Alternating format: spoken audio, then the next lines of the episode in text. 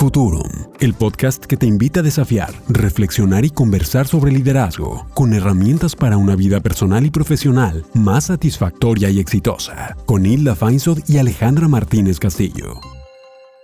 Hola, bienvenidos a su podcast de Futurum, el podcast de lo que ha de ser donde estamos entrevistando a líderes extraordinarios que nos van a platicar de su trayectoria y un poco también como este ingrediente secreto o receta secreta para estar como están en el mundo. ¿Cómo estás, Güera? yo soy Alejandra Martínez Castillo y estoy con Hilda Feinsod. Hola, me encanta estar en esta primera entrevista con la que lanzamos el podcast de liderazgo y tenemos hoy un invitado muy especial. Háblanos de él, Ale. Fíjate, este invitado es uno de los grandes representantes de la segunda religión de México porque la primera religión de México es ser católicos apostólicos guadalupanos y la segunda, güera, es el fútbol.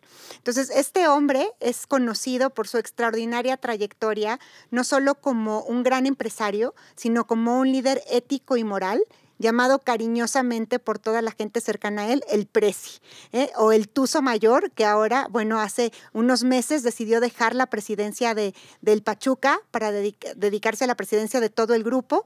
Su nombre es José Jesús Martínez Patiño. Hace 25 años compró este, este equipo. Nos cuenta quienes lo conocen que él siempre fue un apasionado del fútbol, que jugaba con sus amigos en la cuadra. Después estudió administración en La Salle, trabajó en, en diversas organizaciones como especialista en compras, después hizo negocio con su padre y decidió independizarse y cumplir su gran sueño de ser dueño de un equipo de fútbol. ¿Qué tal? Increíble y nos encantaría que nos platiques quién eres, Jesús Martínez. Pues bueno, primero que nada, darles un, eh, una bendición por este primer programa de muchos que van a tener, que van a tener un gran éxito. Son dos grandes profesionales, como son ustedes, la famosa Güera y la Ale. Y la verdad, pues estoy muy emocionado por este primer programa. No merezco tanto, pero bueno, este, ya que estamos acá, pues realmente yo soy un hombre pues muy de familia, soy un hombre apasionado de mi país, de mi patria, soy un hombre apasionado por el fútbol. Yo desde chiquito, eh, una tía mía y otra amiga de, mi tía, que era la Willy, así le decíamos cariñosamente, que era la tía también de mi hija Ale, y mi tía Connie, fueron los que me inculcaron mucho el fútbol. Entonces realmente, este, pues desde chiquito yo tenía esa ilusión de siempre tener un equipo de fútbol. Mi padre fue un hombre realmente muy católico, siempre un, un hombre que, que era muy trabajador, él fue agente de ventas de Colgate Palmolive y lo iban cambiando pues constantemente. Los agentes de ventas antes empezaban en una ciudad y lo cambiaban a otro y lo cambiaban a otro y así sucesivamente. Por eso yo viví, empecé viviendo en, en, en Costa Rica, después me fui a, a Pachuca, después de Pachuca nos fuimos a Chihuahua, después de Chihuahua a México y otra vez de regreso a Papantla, Veracruz, donde nació mi madre, donde nació también pues los demás familiares cercanos que tengo, mis abuelos, y mis tíos, y ahí en la, en la calle, en la calle verdaderamente era donde se hacían las cascaritas, ¿verdad? Y ahí es donde yo empecé a jugar desde muy chico y tuve esa pasión por el fútbol y siempre desde chiquito pues realmente yo iba a todas las organizaciones de, Club de Leones, de Club Rotario, de los de todas las casas que había allá en, en Papantla para poder eh, ingresar dinero al club y, tenerlos tan siquiera bien vestidos, ¿no? Bien uniformados. Entonces, aparte de jugador, pues yo era el dueño del como quien dice, no me gusta decir dueño del equipo porque los dueños del equipo son los aficionados y más en ese en ese momento que yo estaba muy chavo, pues ya te imaginarás, ¿no? Yo estaba feliz de que ya podía aportar a mis equipos y así sucesivamente hasta que llegó el año de 1995 ¿verdad? Donde yo después de, estudiar en la Universidad La Salle, de, estudiar y de trabajar también conjuntamente en, Comercial Mexicana, donde aprendí mucho, después me fui con mi padre a, los negocios que gracias a Dios se pudieron ampliar y ya posteriormente pues a comprar el equipo al equipo más antiguo de México, al equipo histórico que es el Pachuca, que va a cumplir nomás imagínate 127 años de, de, estar, yo creo que es el, el, equipo más antiguo no nomás de México, sino de Latinoamérica. Wow. Wow, y eso ya, ya hace historia. Entonces, fíjate, Presi, como cariñosamente te dicen, desde, desde entonces te consideras un líder o desde cuándo te consideras un líder en esta organización y creación. Y bueno, creo que eres de, de las poquísimas personas que de verdad transformaron su sueño y su juego de niños en su sueño y su vocación de adultos. Entonces, ¿desde cuándo te consideras un líder, Jesús? Pues mira, yo no me considero así que tú digas un líder. Llevo bastantes años, creo que llevo más de 14 o 15 años que la revista esta de líderes mexicanos me hace el favor de, estar dentro de los 300 líderes de México, ¿verdad? Pero yo creo que pues, el liderazgo, yo creo que se debe de demostrar este, todos los días, todos los días, y, y el liderazgo tienes que poner tú la muestra primero que nada, de una filosofía, de la filosofía que tú quieras integrar a tus compañías, a tus empresas, y ser tú exactamente el que, el que yo soy, por ejemplo, un agente de los horarios. El horario es, eh, te dice mucho, la educación, eh, la pasión, las ganas de trabajar, ¿verdad? También soy un, un agente que, que le gusta mucho dar, ¿me entiendes? Para, para, para recibir tienes que dar primero. ¿eh? Entonces yo creo que en, es, en esas cuestiones se, debe de basar el liderazgo en la muestra que debes de poner siempre en todo lo que emprendes. Y en eso sí, a lo mejor sí tengo esa pasión, ¿verdad? Que tengo, pero no nomás por el, los equipos de fútbol, sino nosotros tenemos empresas, es increíble, ¿no? Tenemos empresas de restaurantes, tenemos empresas de hotelería, tenemos empresas de servicios, tenemos creamos una universidad del fútbol, estamos creando nuevos y nuevos cada día nuevos proyectos, eh, eh, también un hospital y en todos y en todos debe de haber mucha disciplina, debe de haber mucha pasión y lo que yo siempre digo, debe de haber un vínculo antes que el vínculo comercial en un equipo de fútbol o antes que el vínculo deportivo, tiene que haber el vínculo social. Y yo creo que eso es lo que nos ha diferenciado en el grupo, ¿verdad? Porque aquí todos los jugadores, todos los entrenadores, todos los que trabajan en este grupo están obligados a ir a hospitales, obligados a ir a la Cruz Roja, obligados a ir a, a la gente que está más necesitada. Ahorita con esta pandemia tan tremenda que ha azotado el mundo, lo que sí me da orgullo es que todos mis jugadores, todos mis equipos, porque ahora, como tú sabes, pues no nomás tenemos un solo equipo, sino tenemos también equipos en el extranjero, también está el León que lo comanda mi hijo Jesús Junior, ¿verdad? El equipo de mujeres que también hemos impulsado muchísimo.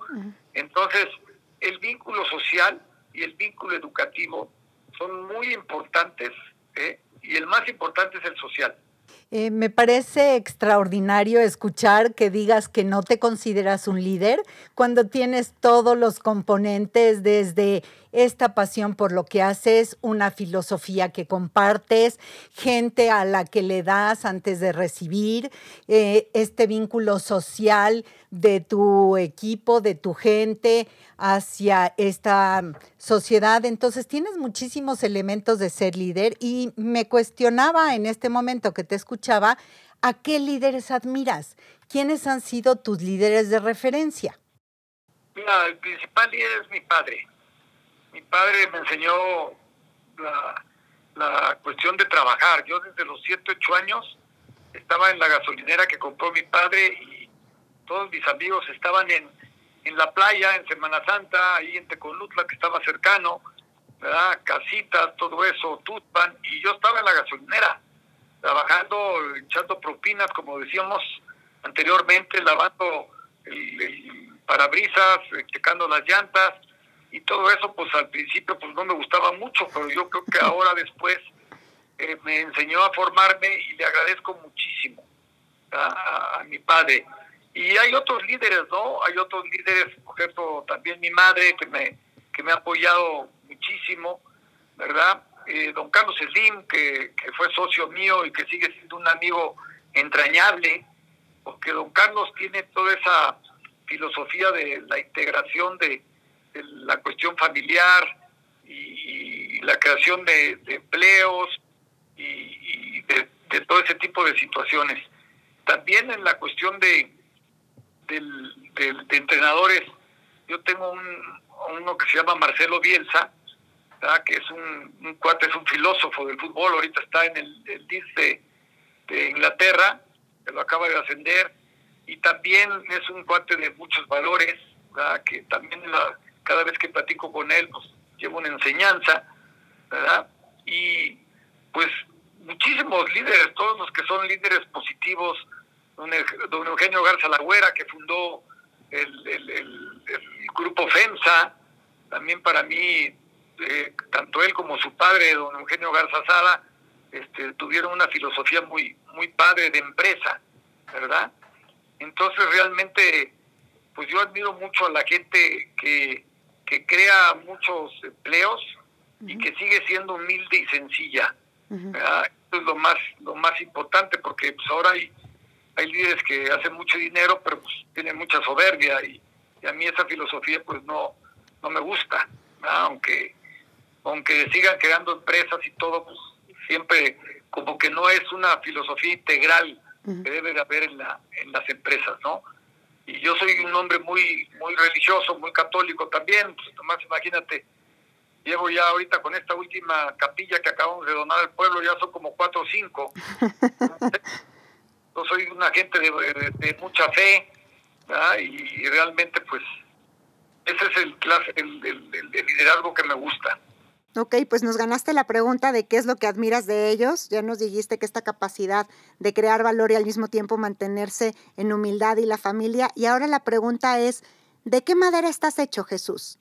O sea, ¿de qué te das cuenta que eres capaz frente a esta crisis y tantas otras que has vivido en el pasado? ¿De qué madera estás hecho? Yo creo que de la madera de la fe. Tengo una fe en Dios, tengo una gran fe en mi país tengo una gran fe en mis colaboradores, en mi familia. Ah, entonces, yo pienso que, este, tenemos que, ahora más que nunca, por ejemplo, ahorita que estoy haciendo el proyecto de León, y acabamos de terminar también el lunes que sale en reforma el último proyecto del centro psicológico de acá del SEMA. todo el mundo me, me dicen que estoy loco invirtiendo en estos momentos pero entonces yo les, yo les contesto, ¿y entonces en qué momentos tenemos que estar con nuestro país? ¿En qué momentos tenemos que estar con nuestra gente? ¿En qué momento es cuando tenemos que seguir generando fuentes de empleo? ¿Ah?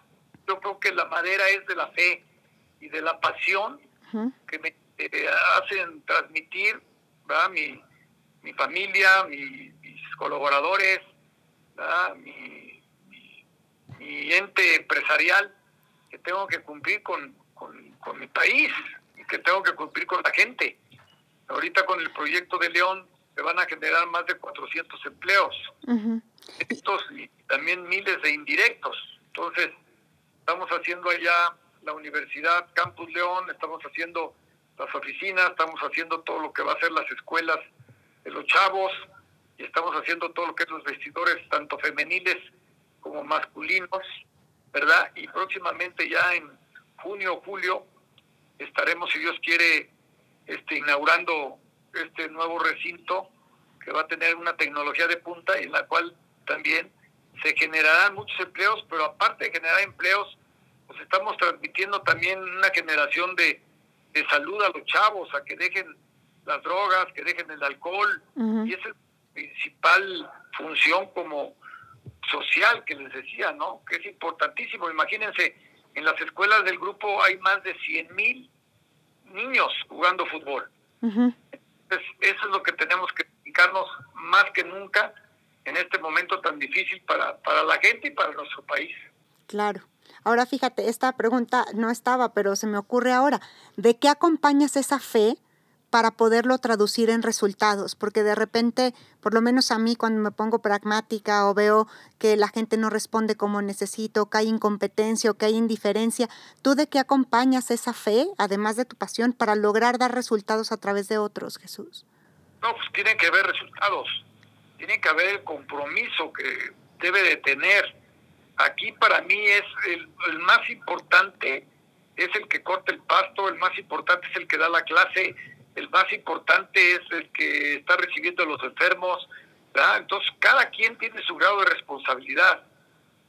Entonces, nosotros estamos midiendo en base a, al sistema de cinco jueces más uno, que tenemos, que uno, el uno es el uno mismo. Entonces, todo el tiempo estamos pues, teniendo, teniendo evaluaciones del compromiso y la pasión y sobre todo capacitando a la gente, capacitando a la gente para que dé su mejor rendimiento.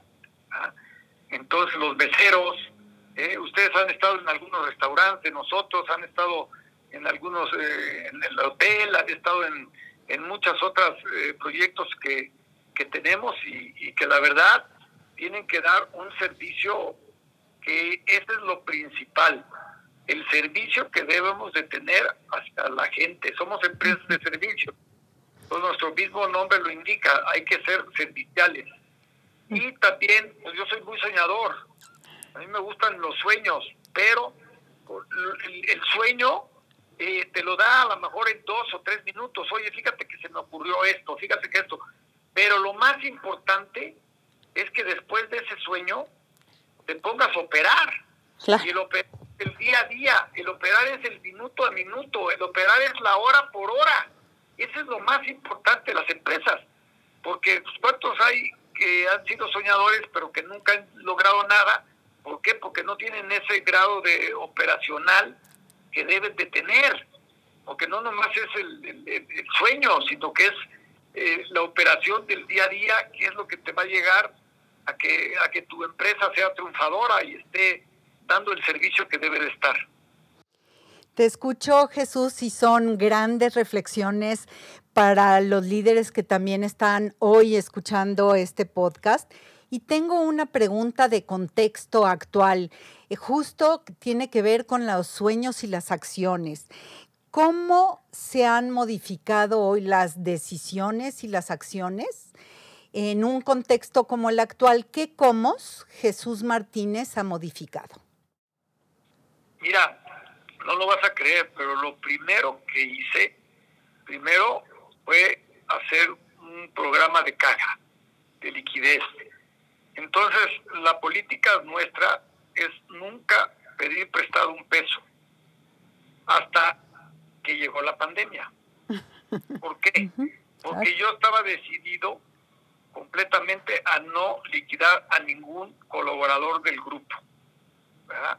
Son más de mil y pico, tú te imaginarás esa responsabilidad que, se tiene. Y entonces, cuando nosotros decidimos que además todos nuestros ejecutivos, y te quiero decir aquí, todos nuestros jugadores, tuvieron que, que ponerse, los que ganaban de cierta cantidad para arriba, tuvieron que sacrificar los primeros meses un porcentaje de su sueldo. No así los que ganaban, pues por ejemplo, los que ganan 20, 30, 40, 50 mil pesos, pues no los tocamos. ¿verdad? Porque aquí también te tengo que decir que no hay ninguno con sueldo mínimo, todos son arriba del sueldo mínimo, es la política que tenemos en el grupo. Entonces ya después de que utilizamos nuestras líneas de crédito, pues ya nos dimos a la tarea de, de, hacer una reestructura de cuáles eran los gastos superfluos que teníamos que, que quitar. Pero como te dije, la primera, el primer objetivo era no quitar ningún colaborador. Ya después de que se dio toda esta situación, empezamos pues, a renegociar con nuestros patrocinadores, que también tengo unos patrocinadores extraordinarios que llevan conmigo más de veintitantos años, ¿verdad? Y que ellos también están sufriendo, pues también hicimos un análisis de apoyarlos. Y lo que te quiero decir es que también ellos nos apoyaron porque no nos ha dejado ningún solo patrocinador.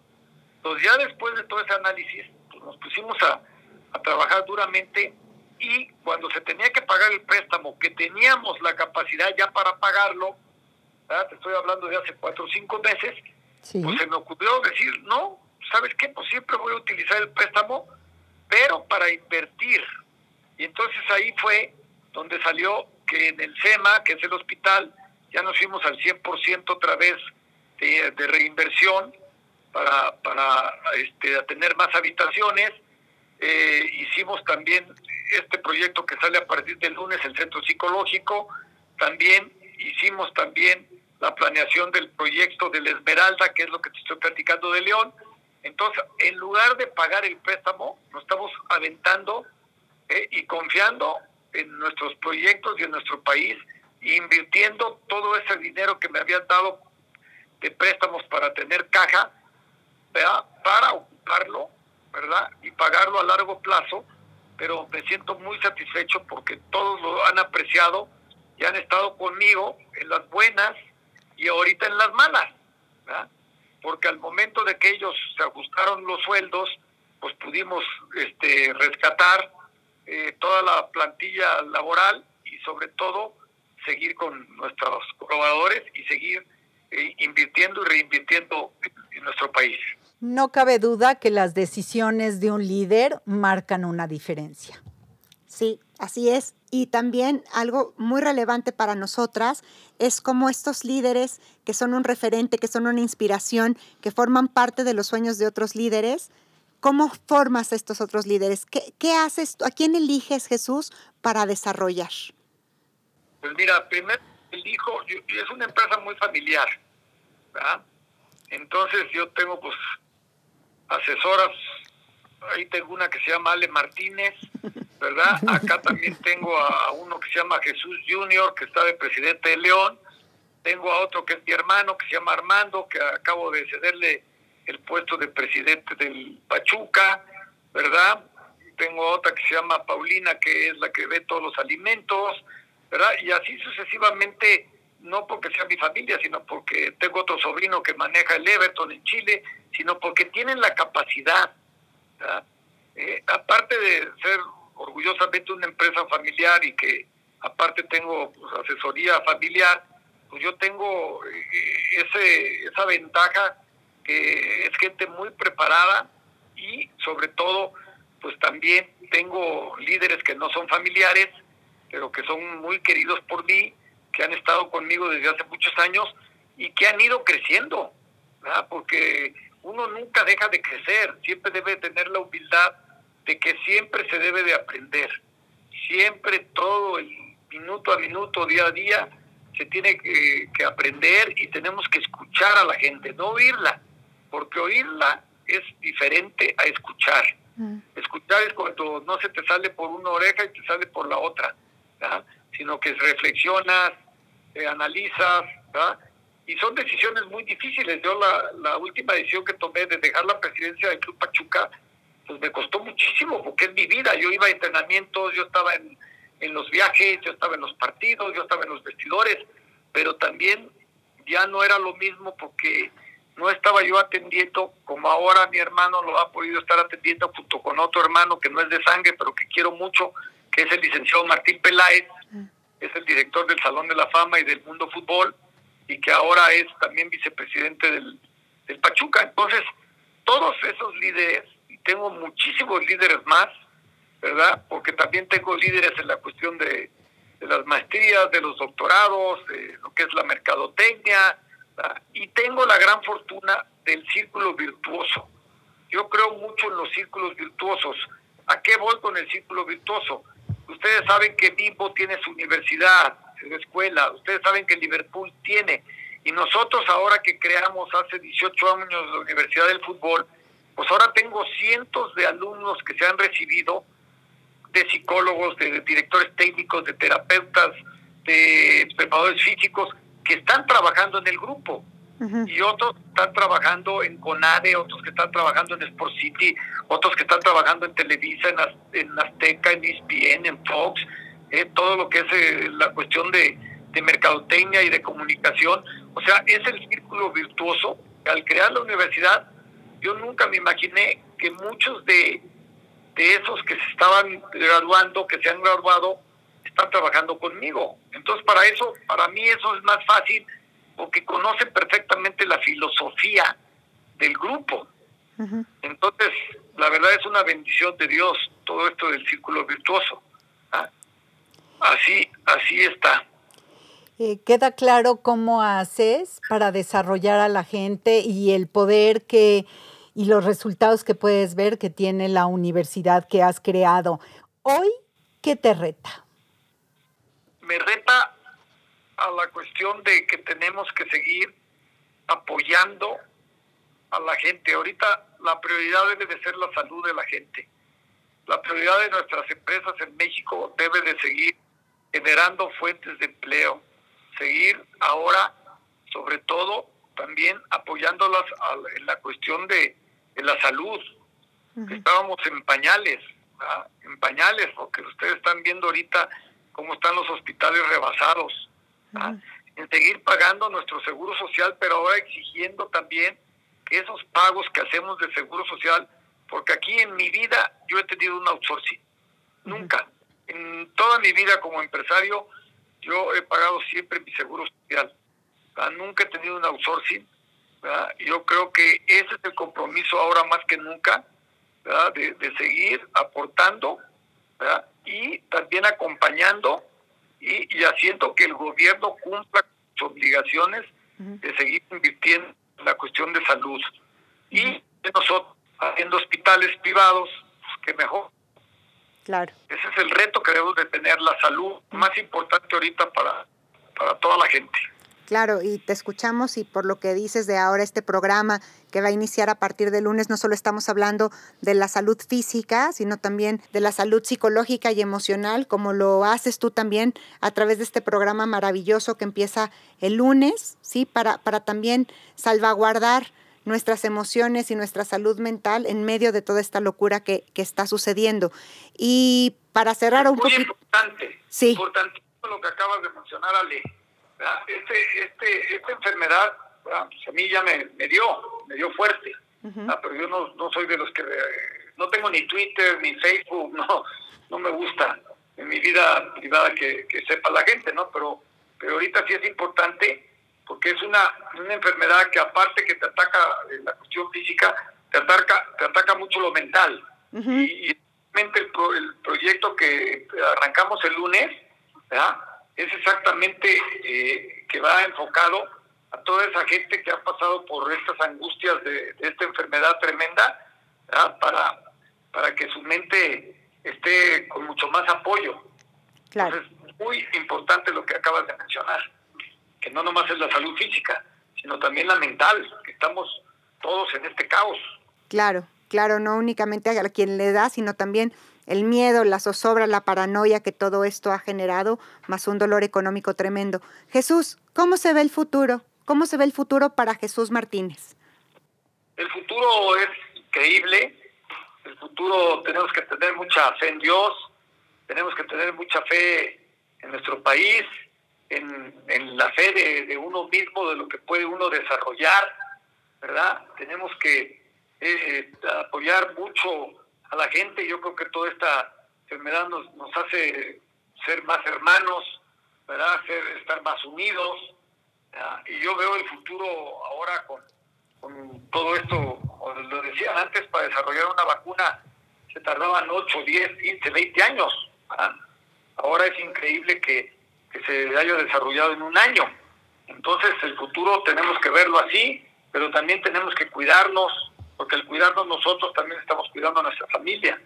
Entonces, yo así lo veo, yo soy un, hombre siempre optimista y un hombre de mucha fe, y lo único que les puedo decir es que, que vamos a salir adelante y, que vas a ver que, a pesar de todas estas adversidades nos van a fortalecer mucho, sobre todo como, como familiarmente y como empresarios, ¿verdad? Y como, y como seres de, eh, que, tenemos que tener lo mejor para, para nuestra gente y para nuestro país.